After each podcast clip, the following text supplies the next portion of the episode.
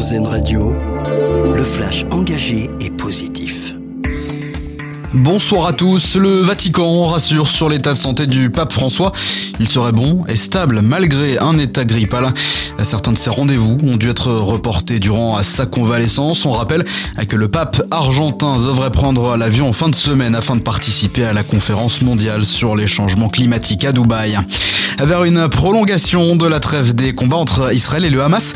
En tout cas, des négociations sont en cours aujourd'hui alors que la trêve doit théoriquement prendre fin ce soir. Le mouvement islamiste se dit prêt à la prolonger de 2 à 4 jours à condition qu'Israël relâche encore davantage de prisonniers palestiniens. Depuis vendredi, le Hamas a relâché 58 otages.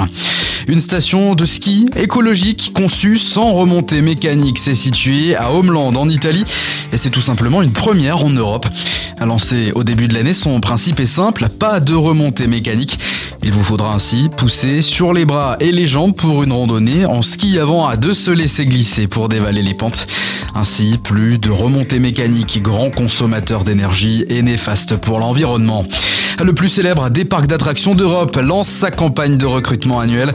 Disneyland Paris prévoit d'embaucher 8500 personnes, tout contrat confondu pour l'année prochaine. Information révélée par nos confrères du Parisien. Les seuls CDI représentent 1500 offres d'emploi. Depuis le mois d'octobre, des équipes de recrutement parcourent la France, l'Italie ou encore l'Espagne.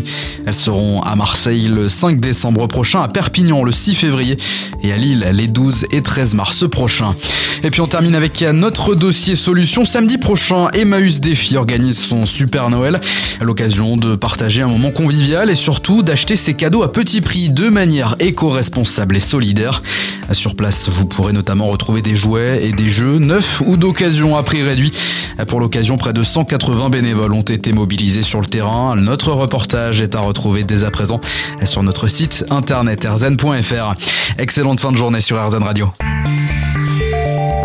C'était le Flash Info, engagé et positif sur RZN Radio.